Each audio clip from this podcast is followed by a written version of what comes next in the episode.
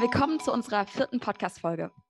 Der Ostseeraum ist in den vergangenen sechs Monaten regelmäßig und damit deutlich vermehrt in den Schlagzeilen gewesen. Vor allem durch den Angriffskrieg von Putin gegen die Ukraine und die sicherheitspolitischen Konsequenzen, die das für die Länder, die an die Ostsee angrenzen, hat.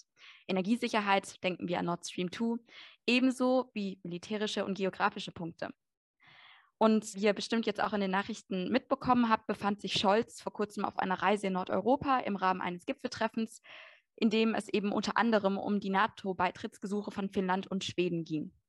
Und gerade diese, diese Beitrittsgesuche ähm, sind eine Wende, die die Ostsee als Verantwortungs- und Aktionsraum eben noch mehr ins Zentrum rücken und für uns viele Fragen aufwerfen. Zum Beispiel, wie ist die Sicherheit und Kooperation bisher dort geprägt gewesen? Welche Konsequenzen hat der Krieg auf diesen maritim geprägten Raum und seine Sicherheitsarchitektur und das ganz konkret?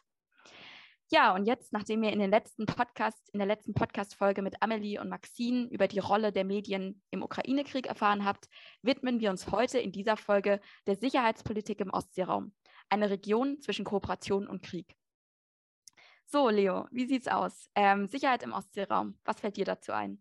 Also in erster Linie denkt man, denke ich dabei, ähm, an einen sehr unsicheren Raum, wahrscheinlich an die europäische Region, die neben dem Schwarzmeerraum als die unsicherste in ganz Europa gilt.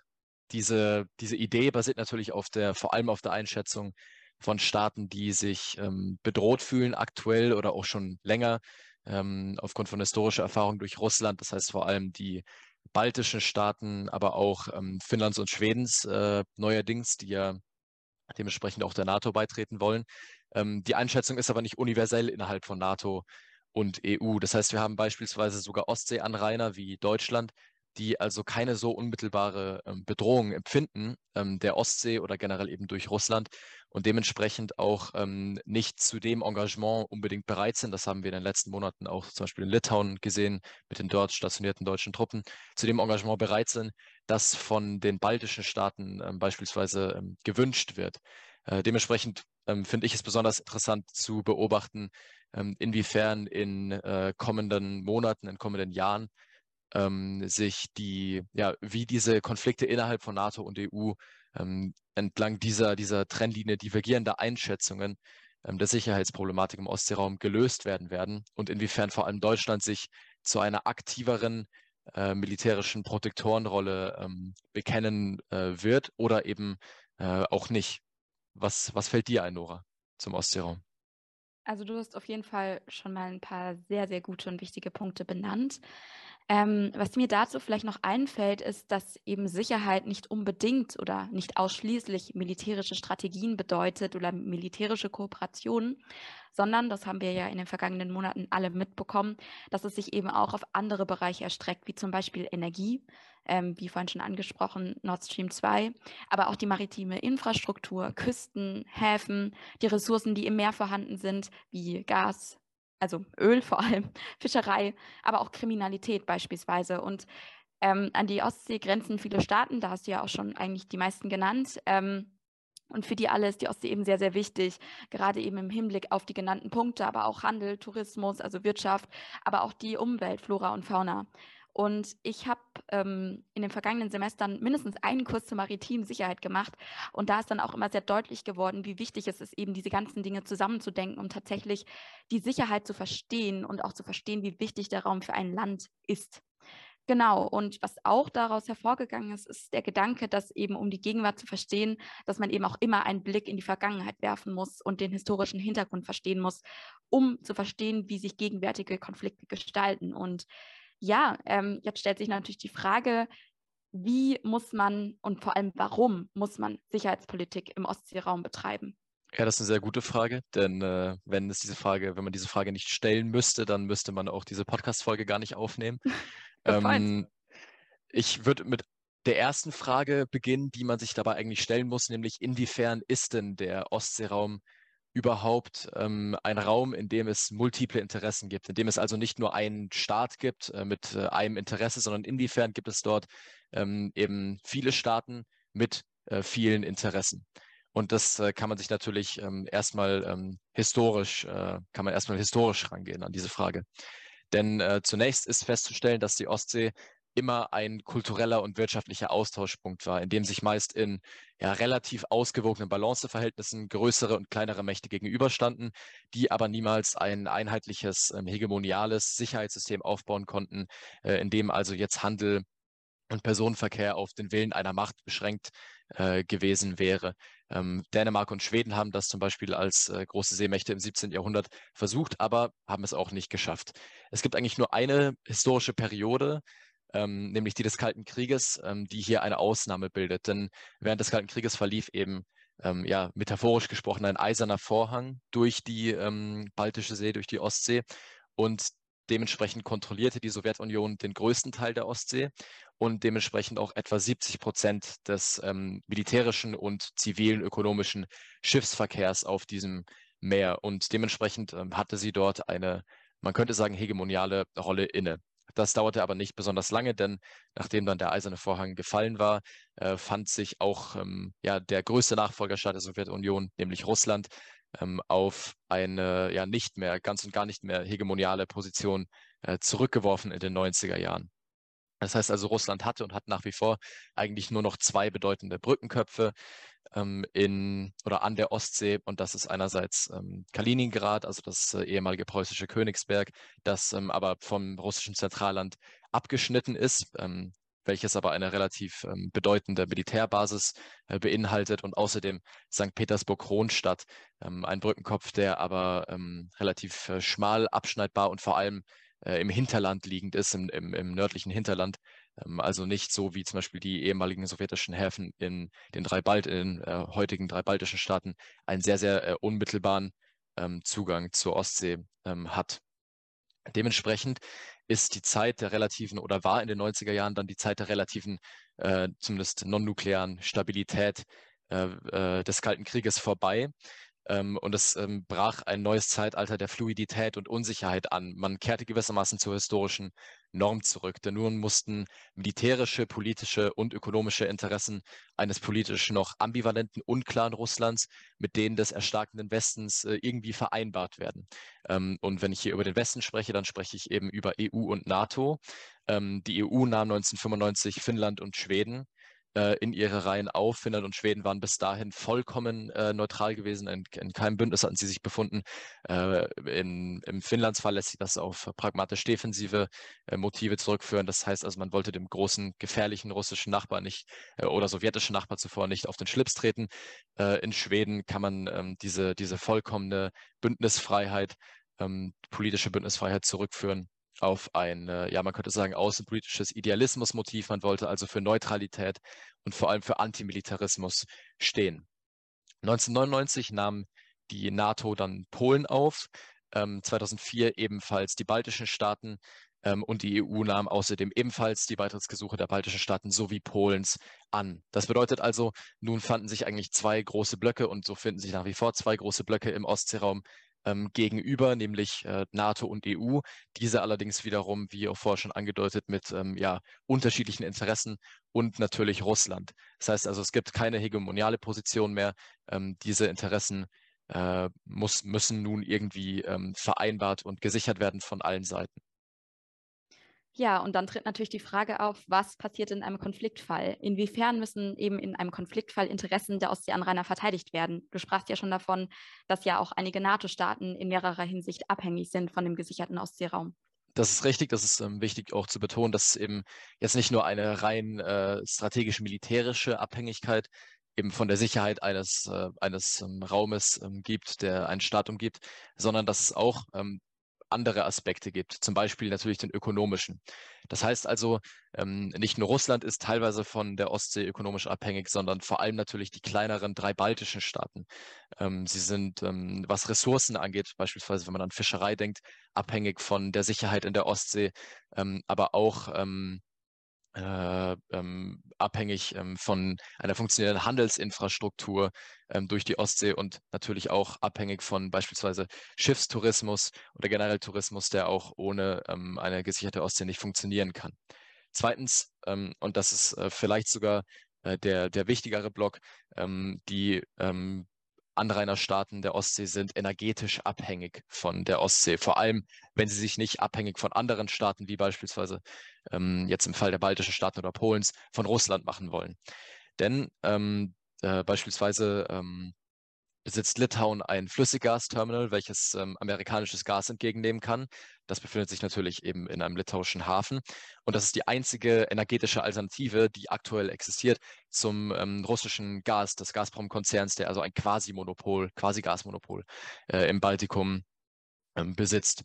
Auch Polen plant aber den Bau drei große Offshore-Windparks, äh, also eben äh, in der Ostsee dann an der Küste. Ähm, und äh, Litauen will dort ebenso mit EU-Geldern einen Windpark bauen, also vor, vor, der, vor der polnischen Küste. Ähm, diese erneuerbaren Energien stellen natürlich wiederum eine Alternative zu ähm, Gas da aus anderen großen Staaten, vor allem Russlands. Äh, ähm, man will sich also unabhängiger machen und ähm, ohne ähm, die, ohne ja eine Sicherheit in der Ostsee, ohne eine Stabilität, äh, einen, einen ähm, ja, äh, funktionierenden Interessensdialog in der Ostsee, können also weder ökonomische und energetische Versorgungssicherheit ähm, noch energetische Unabhängigkeit äh, sichergestellt werden. Und die ähm, und es, es, gab, es gab eben einen solchen Interessensdialog, der seit den 90er Jahren, aber vor allem in den 2000er Jahren gewachsen ist, um eben solche internationalen Interessen ähm, ja, zu, zu vereinen, äh, zu vereinbaren, miteinander zu vereinbaren. Ähm, und ähm, dieser Interessensdialog beginnt nun natürlich ähm, seit dem Angriffskrieg der russischen Regierung in der Ukraine äh, an neuer sicherheitspolitischer Relevanz äh, zu beginnen. Äh, und um die bestehenden Sicherheitslücken, die eben äh, dort durchaus existieren, äh, und die natürlich problematisch sind, zu verstehen, muss man die bestehende Sicherheitsarchitektur und die bestehenden Sicherheitskooperationen äh, verstehen. Sie müssen beleuchtet werden. Das wollen wir natürlich auch äh, im Folgenden tun, um eben zu zeigen, inwiefern dort bisher die Interessen äh, ja miteinander vereinbart wurden. Und ganz bedeutende Frage natürlich ist auch, inwiefern denn Deutschland in dieser Hinsicht im Ostseeraum ähm, involviert ist, in welchen Kooperationen es sich befindet. Mhm.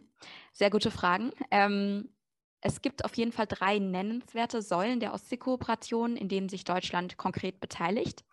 Einmal den Ostseerat, die EU-Ostseestrategie und die nördliche Dimension. Es gibt noch ein weiteres Gremium, das für uns interessant ist, aber darauf komme ich etwas später nochmal zurück.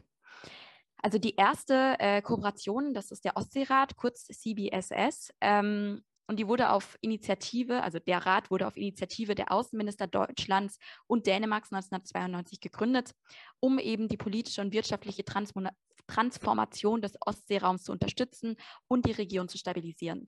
Und Mitglieder sind die neuen Ostseeanrainer, also Deutschland, Dänemark, Estland, Finnland, Lettland, Litauen, Polen, Russland, Schweden, Island, ähm, Norwegen und dann eben noch die EU. Und äh, seit Gründung hat es sich eben zu einem breiten Netzwerk zwischenstaatlicher Kooperation entwickelt, mit zahlreichen Fachgebieten, die sich eben um Themen, die für die Ostsee relevant sind, eben beschäftigt. Die drei Langzeitprioritäten sind die Schaffung einer regionalen Identität, die Förderung einer Region der Nachhaltigkeit und des Wohlstands und die Förderung der Region, einer Region der Sicherheit. Also wir sehen auch schon in den Langzeitprioritäten ist Sicherheit mitgedacht gewesen. Äh, und gerade diese ähm, Sicherheitspriorität muss sich ja jetzt ähm, durch den Ukraine-Krieg, der ja sicher an niemandem vorbeigegangen ist und vorbeigehen konnte, irgendwie verändert haben. Äh, weißt du dazu was? Welche Auswirkungen hatte oder hat eben der Krieg aktuell auf diese, auf diese Kooperation, auf diesen Ostseerat? Ja, also am 3. März 2022 haben die Außenministerinnen und Außenminister sowie der hohe Vertreter der EU für die äh, gemeinsame Außen- und Sicherheitspolitik haben eben gemeinsam äh, in einer Erklärung beschlossen, äh, Russland aus dem Ostseerat äh, zu suspendieren als Mitglied und den Beobachterstatus von Belarus ebenfalls. Und äh, Russland hat dann seinerseits am 17. Mai selbst den Austritt erklärt, aber da war Russland ja auch schon suspendiert. Ähm, genau, und wir sehen halt, dass eben in Kriegs- und Krisenzeiten auch diese kleineren diplomatischen Formate an größerer Bedeutung gewinnen. Also wir sehen das zum Beispiel, das letzte, also das letzte Mal, dass, es dass sie zusammengetreten sind, ist ewig her gewesen.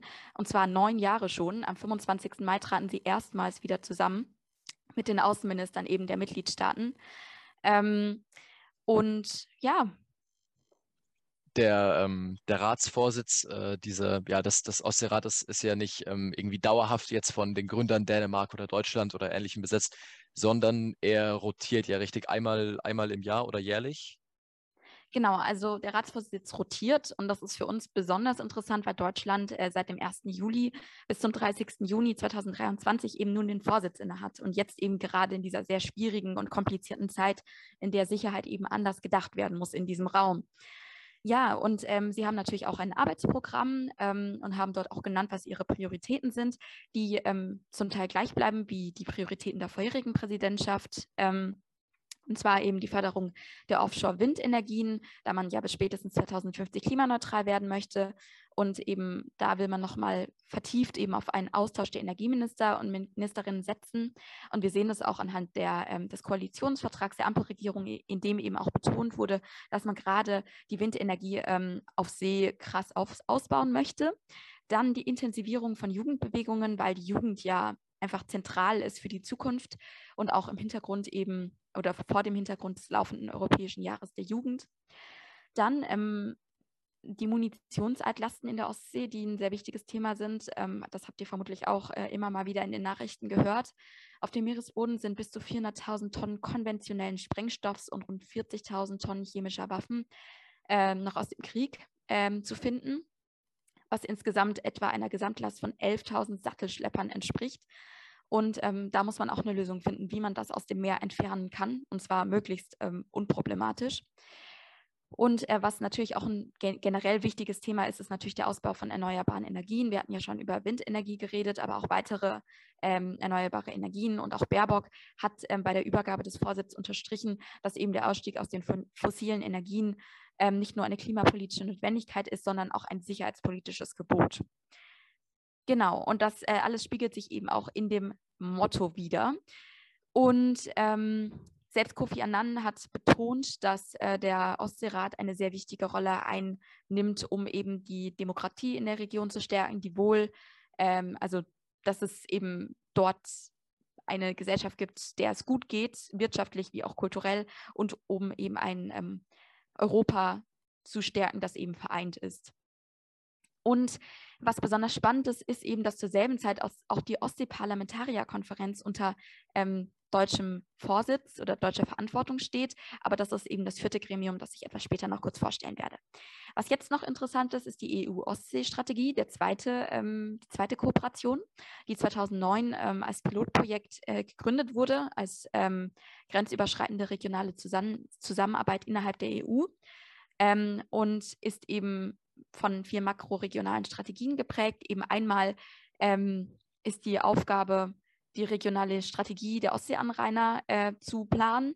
Dann, ähm, die soll eben über die EU koordiniert werden. Es geht um eine Gesamtsteuerung, die eben durch den Rat der EU vorgenommen wird. Dann soll es auch eine Evaluierung der Strategien geben, um eben diese auch verbessern zu können. Und ähm, genau, das passiert eben alle zwei Jahre. Und dabei geht es vor allem um die, also in dem Plan, um die, in dem Aktionsplan, um die Fokussierung auf die Bewahrung der Ostsee in all ihren Facetten, die Anbindung der Regionen um die Ostsee und der Ostsee an andere Regionen und eben die Förderung des Wohlstandes. Genau, und damit ist damit, also damit ist halt auch ein jährliches, jährliches Forum geschaffen worden, um sich eben zu diesen Punkten auszutauschen. Und erneut äh, stellt sich die Frage, welche Folgen hat denn der Ukraine-Krieg auf diese, diese Kooperation, diese EU-Ostsee-Strategie?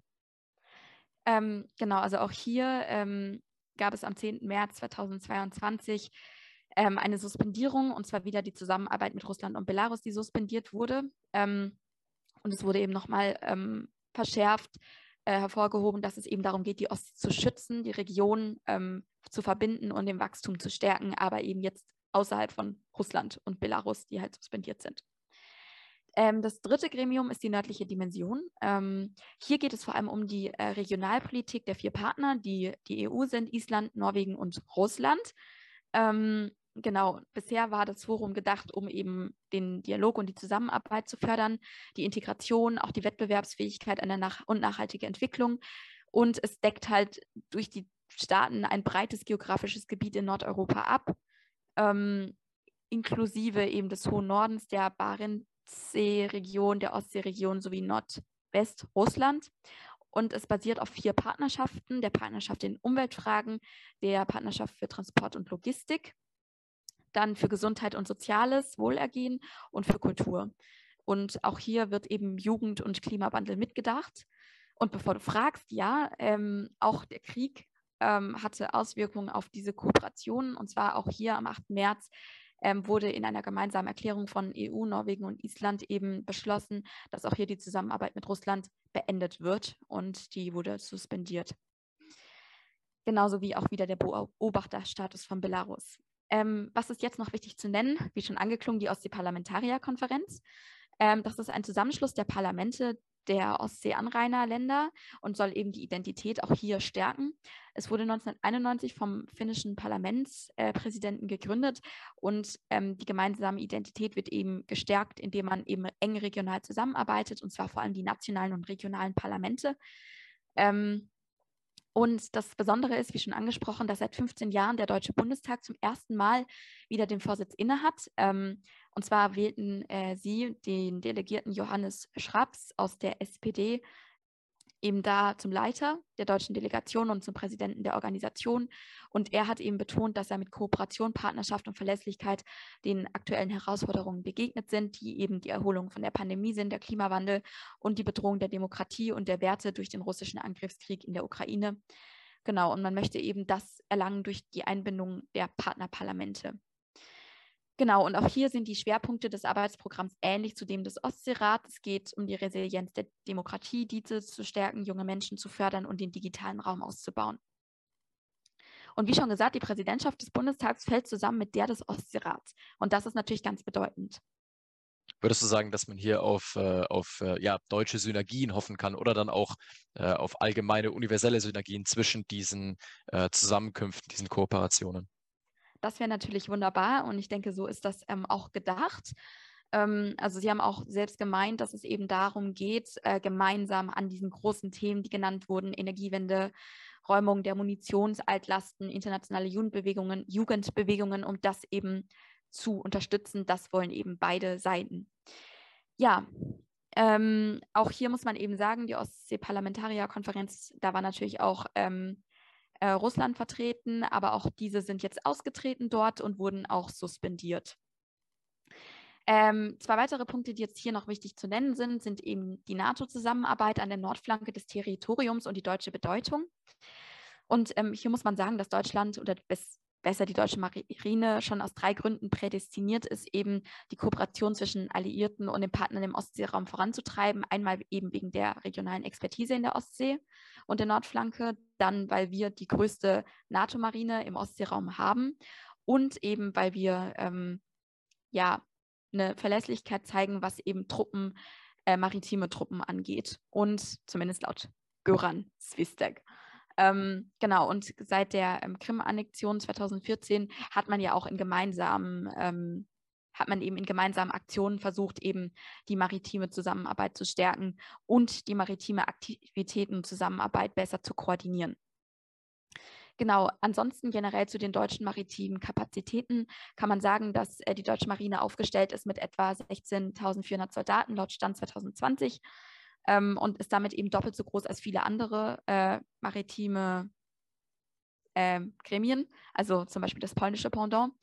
Und ähm, genau, das ist eben jetzt besonders äh, wichtig, weil ähm, wir sehen, dass eben es zahlreiche zwar diplomatische Formate gibt, aber dass eben gerade militärische Punkte an Wichtigkeit gewonnen haben seit dem Angriffskrieg. Und das zeigt eben auch auf, weil wir gesehen haben, die Kooperationen haben sich ja bisher eher so auf ähm, softe Punkte bezogen. Also es ging natürlich um Energie, aber auch um Jugendbewegungen. Und wir sehen halt, es gibt ganz viele andere militärische Punkte, die wichtig sind. Und das zeigt halt auch Sicherheitslücken auf, die eben auf Basis der existierenden Kooperationen auftreten. Und jetzt ist natürlich die Frage, welche Lücken gibt es denn da? Was kannst du, Leo, äh, uns zu Sicherheitslücken im Ostseeraum sagen? Ja, die Sicherheitslücken sind äh, definitiv ähm, einige an der Zahl. Äh, die, Sicher die, Sicherheitsproblematik im Ostseeraum äh, ist reell und man kann hier eigentlich von allgemein ähm, zwei großen äh, Gründen sprechen. Einerseits der erste Grund ist eine NATO-interne Problematik, auf die ich ähm, nachher eingehen werde. Zunächst will ich aber einfach auf russische Stärken und russische Vorteile in der Ostsee ähm, eingehen, die auch nicht so leicht aus dem Weg zu räumen sind, denen man also ähm, einfach begegnen muss. Die ähm, russische Ostseeflotte ist nämlich die zwar schwächste aller russischen Flotten, aber sie wurde erst vor ungefähr 15 Jahren, 2007, äh, modernisiert äh, und ist äh, in Ko Kombination mit, äh, den, mit, mit, mit russischen Luft- und Flugkörperkapazitäten äh, definitiv nicht zu vernachlässigen. Was ebenfalls sehr, sehr bedeutend ist, ist, dass in Kaliningrad ähm, sich ein äh, sehr effektives russisches ähm, Zugangsverweigerungs- äh, bzw. Luftabwehrsystem, das sogenannte A2AD-System, befindet, ähm, das also ähm, ja, sehr effektive ähm, Luftabwehr ähm, erlaubt äh, in Kaliningrad, eben dann eben für, ähm, für Russland, allerdings auch offensives Potenzial beinhaltet. da es im Endeffekt alle umliegenden Staaten ähm, betrifft, ähm, beziehungsweise bedeckt äh, von seiner Reichweite her, ähm, aber selbst äh, offensiv gegen Teile Schwedens, äh, Deutschlands im Osten oder auch Estlands, also ganz im Norden des Baltikums, ähm, ein, äh, eingesetzt werden könnte. Es ist also nicht nur defensiv, sondern auch offensiv äh, ein Trumpf Russlands. Zu guter Letzt ist zu nennen, ähm, dass auch die Geografie bzw. die Topografie der Ostsee ähm, einen Vorteil für die russische Marine, einen Vorteil für die russische Marine darstellt. Denn russische Störmanöver wären aufgrund ähm, der ähm, Archipelstruktur und der vielen Inseln ähm, in der Ostsee relativ schwer zu verhindern und auch nur relativ schwer zu sondieren, zu überwachen. Das heißt also, russische Schiffe hätten ähm, eigentlich einen relativ unproblematischen Zugang äh, zu den energetisch bedeutenden Hafenregionen, vor allem der baltischen Staaten, über die wir ja schon gesprochen haben. Das heißt also, ähm, hier militärische Einsätze oder auch ähm, so halbmilitärische Einsätze äh, wären für Russland ähm, relativ einfach möglich und relativ schwer zu verhindern äh, für die NATO. Vor allem aber aufgrund von äh, ja, man könnte sagen, strukturellen Problemen der NATO, auf die ich jetzt eingehen will, was die ähm, Sicherheitsstruktur im Ostseeraum angeht. Denn die Flotten ähm, der NATO-Staaten, der Ostsee, die Ostseeanrainer sind, sind allgemein äh, als ähm, mangelnd streitbereit einzuschätzen. Das heißt, die baltischen Staaten äh, und auch Polen verfügen über ähm, relativ kleine Marinen, ähm, aber auch Deutschland und Dänemark können nicht so präsent sein, wie sie es vielleicht sein müssten, äh, vor allem weil sie eben auch äh, als Nordseeanrainer außerhalb der Ostsee mit ihren Marinen tätig werden müssen. Ähm, wir werden später auch noch auf Finnland und Schweden eingehen. Auch hier lässt sich sagen, dass die beiden schon in Kooperation gezeigt haben, äh, dass sie strukturell nicht so gut aufeinander abgestimmt sind und dementsprechend im Falle eines NATO-Beitritts ähm, durchaus ähm, ja, Kooperationsprobleme aufweisen könnten. Apropos Strukturproblemen ist ebenfalls zu sagen, dass es ähm, kein übergreifendes äh, Informationssystem oder Überwachungssystem der NATO für die Ostsee ähm, gibt, was eben bedeutet, dass die, ähm, die taktische Kooperation massiv erschwert wäre, dass es keine äh, taktische Harmonie geben kann eigentlich und natürlich auch, dass dadurch der Abfang russischer Schiffe massiv erschwert ist und es äh, eben in, ihn eben äh, noch mehr erleichtern würde, äh, in Hafenregionen, vor allem der baltischen Staaten, aber beispielsweise auch Polens, ähm, vorzustoßen. Es gibt aber nicht nur eine solche taktische, ähm, ja, ähm, schlechte ähm, Organisation, äh, unvollständige Kooperation, sondern auch äh, strategisch besteht hier Unsicherheit.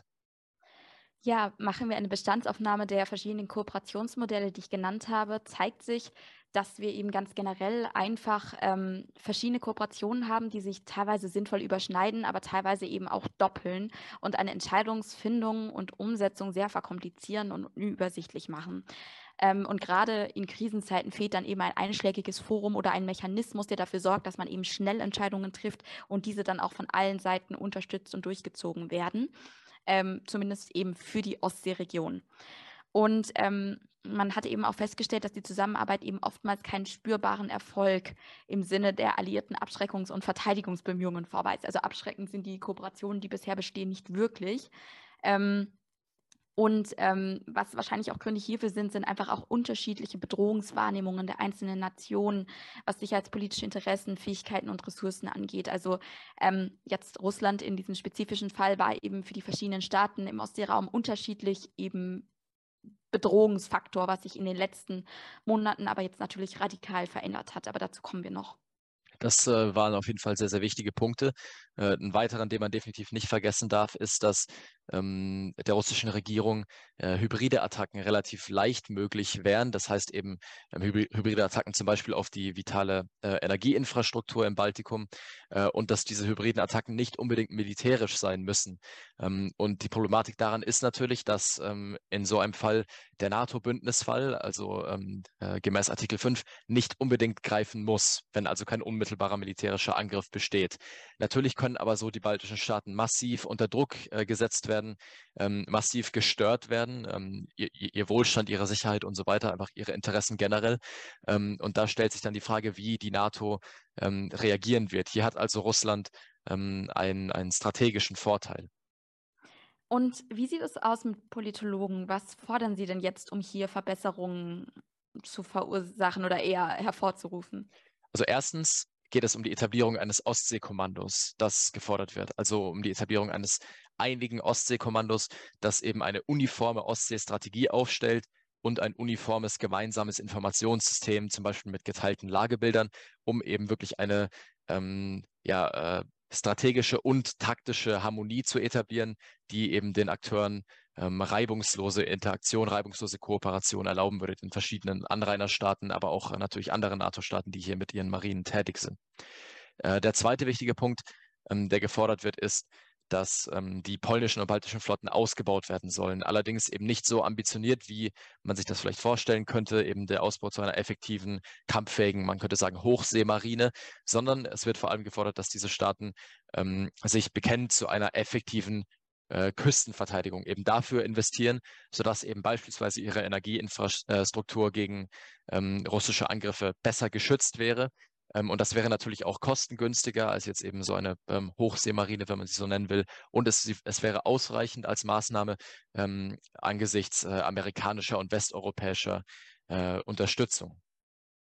Und dazu ergänzend ähm, sind natürlich Kooperationen auch immer eine gute Lösung, aber die Lösung wäre in diesem Fall, ähm, Kooperationen zu schaffen, die eben größere Synergieeffekte haben, Kooperationen, die vielleicht ähm, ja größer ausgedehnt sind und vielleicht auch übersichtlicher gestaltet sind, einen besseren Dialog zu schaffen, der aber dann auch zu Entscheidungen führt, die umgesetzt werden. Also nicht nur die Diskussion, sondern auch die Mittel der Kooperation, eben die genannten Punkte umzusetzen, vielleicht auch die Mittel für die einzelnen, einzelnen Gremien. Ähm, und grundsätzlich eben, dass die Kooperationen, die Punkte, die sie ansprechen, eben noch sicherheitspolitischer denken und dementsprechend auch handeln. Das ist ein wichtiger Punkt. Aber selbst wenn man all diese, ähm, all diese Lösungsvorschläge unmittelbar umsetzen würde, bliebe ein äh, ja, sehr, sehr großes Problem, vor allem für die, für die drei baltischen Staaten, äh, Litauen, Lettland und Estland, nämlich dass sie im Vergleich zu Russland ähm, relativ schwach sind und eben nur sehr, sehr äh, durch eine sehr, sehr dünne Linie mit dem Rest der NATO verbunden sind.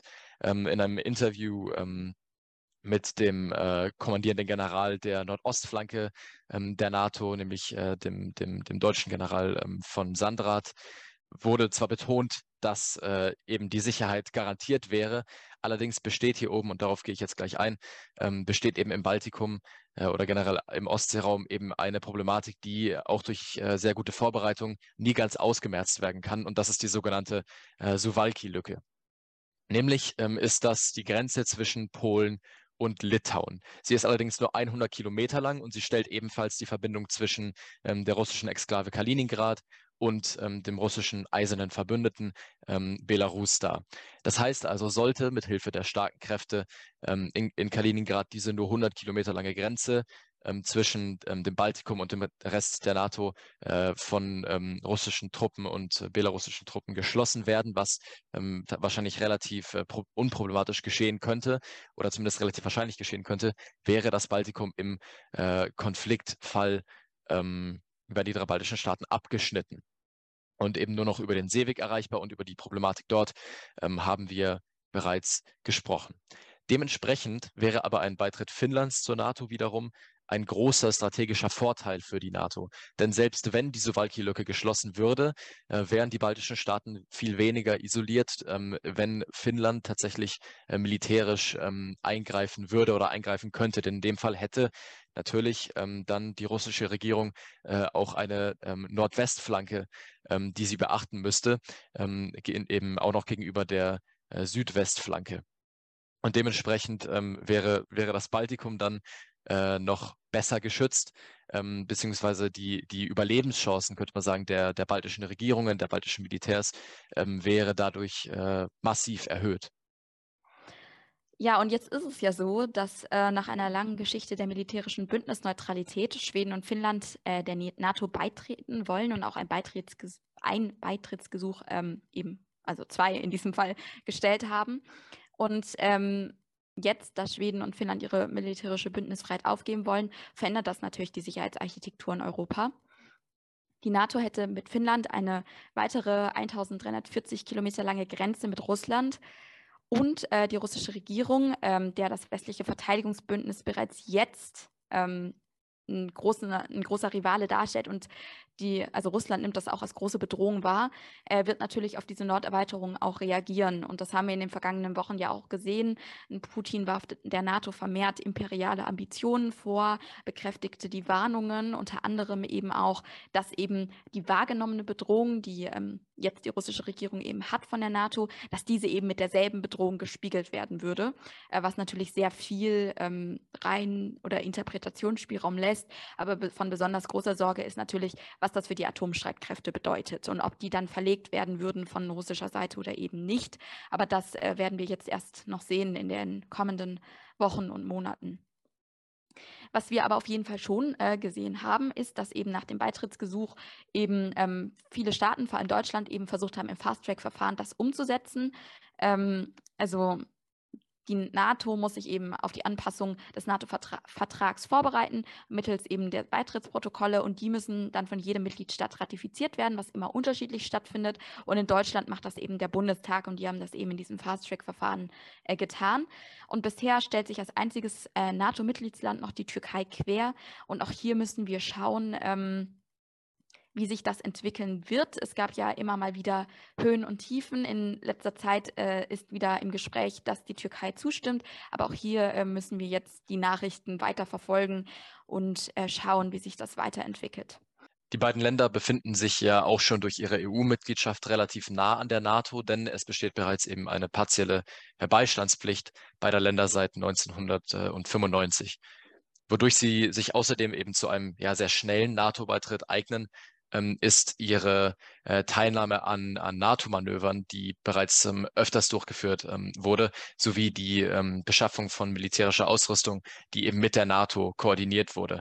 Ähm, als Beispiele oder als, ähm, als Details kann man hier nennen, dass ähm, bereits seit 2016 äh, bilaterale Verteidigungskooperationen Schwedens und Finnlands mit der USA bestehen, die auch 2018 nochmal äh, ja, erweitert wurden oder verstärkt wurden und dass außerdem ähm, Finnland kurz vor Weihnachten 2021, also äh, vor weniger als einem Jahr, für 10 Milliarden Euro, was für diesen Staat extrem viel Geld ist, ähm, 64 F-35 Kampfjets ähm, eines amerikanischen Rüstungsunternehmens, nämlich äh, Lockheed Martin, ähm, bestellt hat, während Schweden US-amerikanische Patriot-Flugabwehrraketen äh, gekauft hat. Und dementsprechend ähm, ähm, behauptet James Foggo, der Ex-Admiral der US-Marine in Europa, äh, zu Recht, dass eben finnische und schwedische Militärs äh, und Militärmaterialien ähm, bereits auf die NATO-Struktur eingespielt sind und deshalb unmittelbar ähm, effizient integriert werden können, äh, sollte das nötig werden.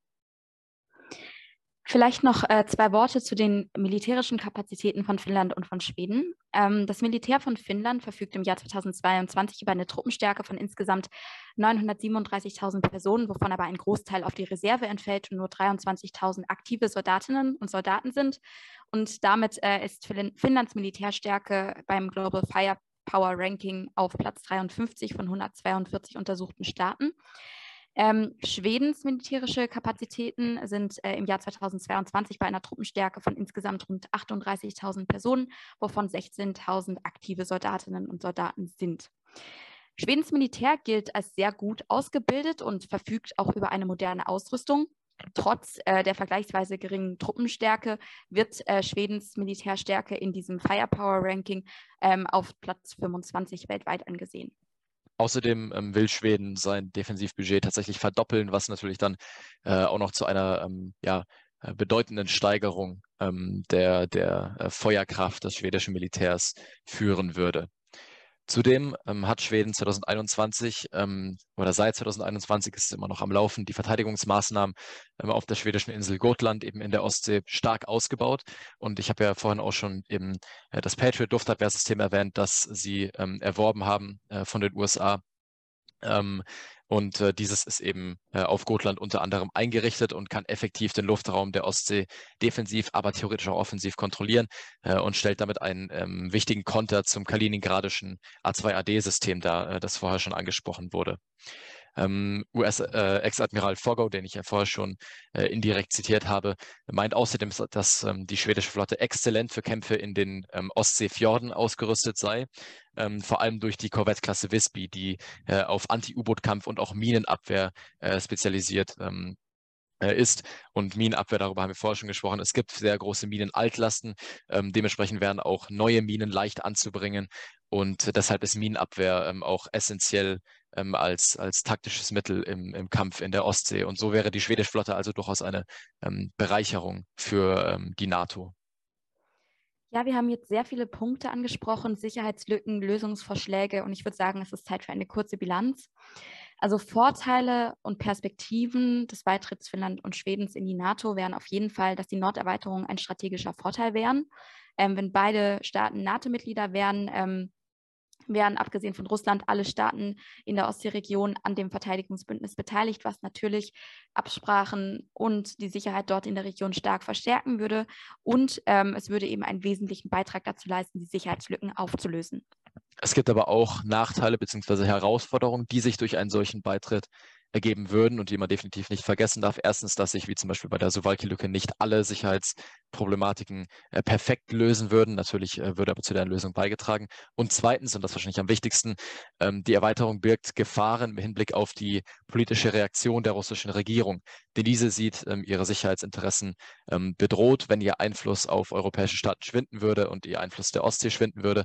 Und so wurde schon ähm, von der russischen Regierung äh, gedroht, dass im Falle eines Beitritts, eines NATO-Beitritts ähm, Finnlands und Schwedens ähm, Atomwaffen in Richtung Europa verlegt würden. Also das heißt in die äh, kaliningradische russische Exklave. Man ist sich ähm, nicht ganz sicher, ob dort bereits ähm, Atomwaffen gelagert werden. Litauen beispielsweise behauptet das, allerdings sind auch die Interessen Litauens bei einer solchen Aussage relativ deutlich. Man weiß nur, dass ähm, Bunker, die theoretisch Atomwaffen empfangen können, ähm, ausgebaut wurden. Man weiß aber nicht, ob diese bereits Atomwaffen oder nukleare Sprengköpfe lagern oder eben, ob sie nur ähm, sozusagen jetzt in Bereitschaft stehen. Das heißt, diese russische Drohung ähm, kann ein Bluff sein, sie kann aber auch reell sein und dementsprechend ähm, muss auch mit ihr umgegangen werden und muss sie auch ähm, ernst genommen werden. Ja, ich würde sagen, eine sehr ähm, vielschichtige Bilanz, die wir hier ziehen können. Und was uns bleibt, ist zu schauen, wie es da weitergeht. Aber ähm, um unserer klassischen Struktur der Folgen ähm, treu zu bleiben, begeben wir uns jetzt zur Sicherheit auf dem Campus-Kategorie, die euch ja in der vergangenen Folge vorgestellt wurde. Und nachdem wir eben diese und letzte Folge viel über die direkten und indirekten Auswirkungen des Kriegs in der Ukraine auf die Sicherheitspolitik auf europäischer und internationaler Ebene gesprochen haben, möchten wir uns jetzt mit der Sicherheit auf dem Campus beschäftigen, aber auch in diesem Themenkomplex. Also wie sieht es denn aus mit dem Universitätsbetrieb in der Ukraine in diesen Zeiten und was tun deutsche Unis, um eben dem Forschungsbetrieb in der Ukraine zu helfen, beziehungsweise Studierenden, die ja in Massen auch nach Deutschland geflohen sind. Wir haben aber noch einen sehr interessanten Beitrag aus der letzten Folge, ähm, also einen Nachtrag eigentlich eher. Und zwar hatten wir ja über den Am Amoklauf an unserer Uni äh, geredet, der Ende Januar ähm, leider unsere Universität betroffen hat. Und äh, nun wurde zum Gedenken an das Opfer dieser Tat ein Preis ausgestellt, und zwar der Marie-Louise-Jung-Preis, der mit 1500 Euro dotiert ist und an eine herausragende Absolventin mit einem Master-Examen vergeben werden soll, die eben eine Promotion und den Verbleib an der Uni anstrebt. Und zwar deshalb, weil die Kommilitonin von uns, die ähm, getötet wurde, eben selbst eine akademische Laufbahn einschlagen wollte. Und der äh, Preis wird aus verschiedenen Töpfen finanziert, einmal aus dem Topf der Universität und aus einem Fonds des Studienrates. Ähm, und das alles auch in Absprache mit der Familie, die ähm, eben einmal im Jahr einen Tag für die Studienanfängerinnen und Anfänger der Biowissenschaften organisieren wollen. In diesem Rahmen wird dann eben dieser Marie-Louise Jung-Preis verliehen und das das erste Mal Ende April 2023. Kommen wir aber wieder zurück zur Ukraine und wie es mit dem Universitätsbetrieb dort aussieht. Leo, was hast du rausgefunden? Also eindeutig lässt sich natürlich feststellen, dass die Studierendenzahlen äh, unter die Norm gefallen sind. Ähm, sie befinden sich unter den 50 äh, Prozent der normalen, der normalen äh, Studierendenanzahl, natürlich allein schon deswegen, weil eben die äh, Studenten äh, mobilisiert wurden, aber auch ähm, ähm, bei Studentinnen finden sich natürlich Gründe wie Flucht, Tod und andere ähm, durch den Krieg verursachte Problematiken, ähm, die dazu führen, dass eben nur noch ein Bruchteil der, der Studierenden überhaupt sich an den Universitäten befinden. Und dasselbe gilt natürlich für die Dozierenden, die ebenfalls teilweise ins Ausland geflohen sind, ähm, teilweise ähm, eben ja die, die Kriegs die Verteidigungsbemühungen äh, der, der Ukraine ähm, verstärken. Und außerdem ähm, steigt die Last der Dozierenden noch dadurch, dass Lehre und Forschung ähm, nur noch einen Teil ihrer Tätigkeiten ausmachen können, da sie nun vermehrt karitative äh, Aufgaben übernehmen müssen für ihre Studierenden. Und ähm, das ist natürlich ganz eindeutig, aber es ist trotzdem wichtig, das zu nennen. Das Studienklima ist natürlich äh, fast schon äh, unmöglich gemacht durch äh, die ständige Angst und Zerstörung äh, im unmittelbarsten Umfeld der Universitäten, die eben ähm, das Studienklima prägt. Und dementsprechend ist auch dort eine ja, effektive Bildung, eine konzentrierte Bildung äh, und Forschung kaum mehr möglich. Und das bedeutet konkret, dass im Osten des Landes, wo ja die Zerstörungen und die Gefahren am größten sind, die Universitäten äh, meist bereits vollkommen verlassen sind. Im Westen sind sie äh, aktiv, aber eben, wie gesagt, mit den oben genannten äh, Problemen stets geplagt. Und äh, angesichts all dessen gibt es eben ähm, einen Appell der meisten ukrainischen Universitäten an ihre Studierenden, ihre Kurse an externen, vor allem an äh, europäischen Universitäten weiter zu verfolgen, um ihre Ausbildung eben sinnvoll abschließen zu können. Außerdem wurden Hilferufe geäußert an westliche Universitäten zur Aufnahme ukrainischer Studierender, äh, denen ja auch nachgekommen äh, ähm, wurde, aber da äh, wird dann Nora noch später darauf eingehen. Ähm, und in äh, Interviews mit Vertreterinnen zweier Universitäten in Kiew und Lviv im Mai äh, wurde auch ähm, ein, äh, ja, die Bitte an, an, an Balkan-Universitäten herausgegeben, im Endeffekt ukrainische Universitäten zu beraten, da diese Universitäten im Balkan ja bereits aus den 90er Jahren leider die Erfahrungen haben, äh, wie Universitätsbetrieb im Kriegsfall ähm, auf dem eigenen Territorium funktionieren kann. Abgesehen von diesen, man könnte sagen, akuten Folgen, die also Dozierende und Studierende äh, massiv betreffen, gibt es aber auch Langzeitfolgen, ähm, die in, äh, in Betracht gezogen werden müssen, nämlich äh, vor allem die Gefahr, dass die ukrainische Universitätslandschaft durch diesen Krieg auf Dauer zerstört werden wird. Äh, einerseits reden wir also von Zerstörung von Gebäuden, Archivsammlungen, Bibliotheken, dann auch äh, von der Verlegung ähm, von Bibliotheken und Archivsammlungen in ungeeignete Territorien, denn sie können auch nicht alle ähm, ja, ins, ins äh, europäische Ausland ähm, verfrachtet werden. Das heißt also, hier geht äh, universitäre Infrastruktur ähm, verloren, sie wird zerstört ähm, und das mit jedem Kriegstag mehr und mehr. Und außerdem wandern natürlich äh, Studierende und Forschende ins Ausland ab, ins europäische Ausland. Und man fürchtet hier eine dauerhafte ähm, Abwanderung, eine dauerhafte Auswanderung. Ähm, und die ukrainischen Universitäten sind äh, natürlich ähm, sehr, sehr äh, furchtsam angesichts diesen, äh, dieses Brain Drains.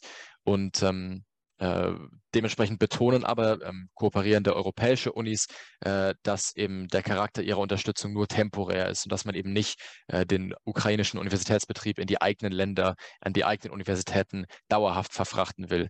Ähm, in jedem Fall aber, in dem ähm, dieser Krieg eben noch weiter andauert, ähm, wird das einen großen Schaden für den Wiederaufbau des Landes bedeuten, wenn eben sich die Forschungs- und Bildungslandschaft, ähm, ja, äh, wenn diese abmagert, wenn diese sich verliert äh, im Ausland. Ja, du hattest ja schon angesprochen, dass äh, sehr viele junge Menschen aus der Ukraine natürlich äh, ins europäische Ausland geflüchtet sind, so auch nach Deutschland. Und ähm, der DAAD, also der Deutsche Akademische Austauschdienst, prognostiziert, dass es bis zu 100.000 junge Menschen äh, sein werden, die an deutsche Hochschulen kommen werden, um dort ein Studium zu beginnen ähm, oder fortzusetzen, zumindest Stand März. Und jetzt ist natürlich die Frage, ähm, was unternimmt das Ministerium für Bildung und Forschung angesichts dieser Lage? Und zwar ähm, was man auf deren Webseite finden kann, ist, dass eben 9 Millionen Euro Hilfe für Studierende, die aus der Ukraine nach Deutschland geflüchtet sind, ähm, investiert werden und auch schon wurden, also aus diesen 9 Millionen. Und das Ziel ist es eben, den Studierenden, den ukrainischen Studierenden, den Studieneinstieg in Deutschland zu erleichtern und auch die digitalen ähm, Hochschulbildungsangebote auszubauen. Konkret im Rahmen von ähm, drei bis vier Programmen. Ähm, und zwar einmal die Öffnung des DAAD-Geflüchtetenprogramms, ähm, das schon äh, früher aufgesetzt wurde, aber jetzt eben nochmal spezifisch sich auf die ukrainische Situation fokussiert. Und zwar, indem man eben Beratungs- und Betreuungskapazitäten, da die Gelder und äh, auch die Menge erhöht. Ähm, den Ausbau von Sprach- und Fachkursen für Studierende aus der Ukraine, da das deutsche Bildungsangebot hauptsächlich auf Deutsch ist und man, um hier studieren zu müssen, auch die deutsche Sprache erwerben muss, äh, größtenteils. Ähm, dann ähm, werden in Programm 2 und 3 eben digitale Angebote ausgebaut. Einmal Ukraine Digital Studienerfolg in Krisenzeiten sichern, was eine Kooperation deutscher Hochschulen mit ukrainischen Partnerinstitutionen ist, gefördert durch den DAAD und eben auch äh, finanziert vom ähm, Bildungsministerium. Und dabei soll eben einerseits oder werden einerseits ukrainische Hochschulen dabei unterstützt, den Lehrbetrieb digital fortzuführen, vor allem für Studierende, die eben schon mitten im Studium stecken und das eben noch äh, beenden wollen. Ähm, andererseits werden eben auch Stipendien vergeben, um ähm, ja, Studierenden, die in Deutschland sind, eben das Studium zu erleichtern. Gleichzeitig werden aber auch ähm, bei der digitalen, auch beim digitalen Ausbau eben gerade Vorkurse ähm, fokussiert, dass man die eben digitalisiert, um eben das einer größeren Menge zur Verfügung stellen zu können, ebenso wie eben Self-Assessments, um Sprachkenntnisse aufzubauen, zu vertiefen oder eben zu prüfen. Das vierte Programm ist eine Webseite, die Nationale Akademische Kontaktstelle Ukraine, auf der eben alle Informationen gebündelt werden zum Thema Aufenthalt, Hochschulzugang, Studium, Forschung, aber auch ganz generell dem Alltagsleben in Deutschland, was natürlich zum Studienbeginn eben noch dazukommt. Und das alles ist auf Deutsch, Englisch und Ukrainisch verfügbar. Und aktuell befinden sich auf dieser Seite ähm, knapp 120 Hilfsangebote. Es werden jeden Tag mehr, um eben die sogenannte Wissenschaftsbrücke äh, entstehen zu lassen äh, die eben ukrainischen Forschenden und Studierenden helfen soll. Da gibt es auch ganz konkret äh, eine Sache, wo Deutschland äh, also sehr konkret unterstützt. Und das ist die Durchführung von äh, Hochschulzugangstests, die natürlich immer noch bedeutend sind für Geflüchtete aus der ähm, Ukraine. Und zwar werden ähm, Online-Examiner durchgeführt in einheitlich festgelegten Zeitabschnitten an insgesamt sechs Standorten in Deutschland. Und das ist nicht nur eine Initiative, die ähm, ausgeht, eben von der deutschen Seite, sondern teilweise auch von der ukrainischen Seite, die beispielsweise ähm, die, äh, das Kulturzentrum Gorod in München ähm, äh, für sich gewinnen konnte und eben für diesen Zweck äh, gewinnen konnte. Die Prüfungen werden also zeitgleich in der Ukraine und in den europäischen Ländern durchgeführt, in denen die Geflüchteten Schutz äh, gefunden haben, um eben den Zugang zu den Hochschulen äh, diesen Menschen zu erleichtern, die ihn eben nötig haben. Genau, und Standorte sind eben in Gesamtdeutschland, also Berlin, Frankfurt, Hamburg, München hast du ja schon genannt, Köln, Leipzig. Ähm, genau. Und das, die Stadt, die da noch nicht genannt wird, ist Heidelberg. Und da wir daher kommen, möchten wir da noch einmal kurz rein fokussieren. Wir haben natürlich einmal hier die Pädagogische Hochschule. Und diese hat auch Partneruniversitäten in der Ukraine. Und dort werden eben vor allem promovierende Postdoktorandinnen und Postdoktoranden sowie Professorinnen und Professoren ähm, gefördert durch einjährige Forschungsstipendien, die eben vor allem die Mehrsprachigkeit fördern sollen, aber eben auch den Zugang eben zur deutschen Hochschule, dass man auch hier bleiben kann. Und bei uns an der Uni Heidelberg ähm, gibt es vor allem Beratungsangebote und psychologische Unterstützung für Studierende. Auch für Doktorandinnen ähm, gibt es ähm, von der Graduiertenakademie Angebote. Es gibt Online- und Präsenzsprechstunden beim Dezernat für internationale Beziehungen bei der Abteilung Beratung und Betreuung für Nachwuchs, Nachwuchswissenschaftlerinnen, Studierende und Doktorandinnen. Es gibt ein FAQ, in dem die dringendsten Fragen beantwortet werden, vor allem zum Studium an der Uni Heidelberg. Also vom Studienkolleg wird eine Feststellungsprüfung ähm, durchgeführt, die dann zusammen mit der Hochschulzugangsberechtigung aus der Ukraine gemeinsam eben dann die Hochschulzugangsberechtigung an deutschen Hochschulen ermöglicht.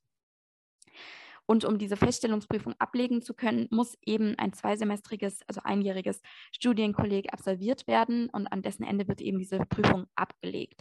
Man muss sich aber auch noch ähm, eben auf einen Studienplatz zu einem Fach ähm, beworben haben, damit man eben auch automatisch in dieses Studienkolleg eben Eingang findet. Eine Bewerbung nur für das Studienkolleg ist äh, in der Regel aber eher, ist aber eher nicht möglich. Äh, wie schon genannt, gibt es auch zahlreiche Spenden- und Forschungsstipendien. Und ja, ihr seht, dass auch die Uni Heidelberg eben sich sehr stark engagiert. Und wir haben jetzt nur natürlich die von der Uni selbst eben genannten Dinge äh, hervorgehoben, aber natürlich ist auch die Studierendenschaft sehr aktiv und bildet in Hochschulgruppen sehr viele Angebote an, Get-togethers, äh, Möglichkeiten, sich zu vernetzen für ukrainische Studierende und ihnen auch ein Sprachrohr zu geben. Und jetzt fragen wir uns natürlich, wie sieht es denn bei euch aus? Ähm, wie sieht es an euren Unis, an euren Hochschulen aus? Wie helft ihr ähm, ukrainischen Studierenden? Wir sind auf eure Antworten gespannt. Ihr könnt uns da natürlich äh, gerne Anstöße ähm, geben, auch was Themenvorschläge angeht für ähm, kommende Folgen. Äh, die könnt ihr uns über Instagram oder andere äh, Social-Media-Kanäle ähm, äh, schicken, vor allem natürlich auch für die Rubrik Sicherheitspolitik auf, dem, auf, dem, auf dem Campus. Ähm, und eure Themenvorschläge, Geschichten, Veränderungswünsche äh, oder Sicherheitslücken für unsere nächsten Folgen sind stets willkommen. Wir posten dazu jeden Freitag äh, eine Story und dort könnt ihr uns eure Ideen ganz äh, unproblematisch über ein Fragefeld zusenden. Die große Frage ist jetzt natürlich, wie geht es weiter in der nächsten Folge? Und äh, was wir vorhaben, ist, uns intensiver mit der feministischen Außenpolitik zu beschäftigen. Ihr werdet sicherlich von Baerbocks Aussage gehört haben, dass Außenpolitik auch feministisch oder vor allem feministisch gedacht werden soll. Und wir möchten uns damit beschäftigen. Was bedeutet das? Was ist das? Und eben da noch weiter in die Tiefe gehen. Und äh, was die ähm, Sicherheit auf dem Campus angeht, werden wir auch in der nächsten Folge den Feminismus ähm, thematisieren, neben Rassismus und Queerness. Ihr könnt also sehr gespannt sein, wie Sicherheit und Diskriminierung auf dem Campus miteinander verwoben sind und wie man gegen Diskriminierung vorgehen kann. Schickt uns gern für diese Folge euer Feedback, eure Fragen oder wie gesagt auch eure Campus Stories, zum Beispiel unter Instagram und zwar ash-heidelberg oder äh, per E-Mail-Adresse, das heißt podcast.ashhd.gmail.com. Und generell über alle ASH-Kanäle. Äh, die Details findet ihr wie immer in der Folgenbeschreibung. Servus, Tschüss. macht's gut.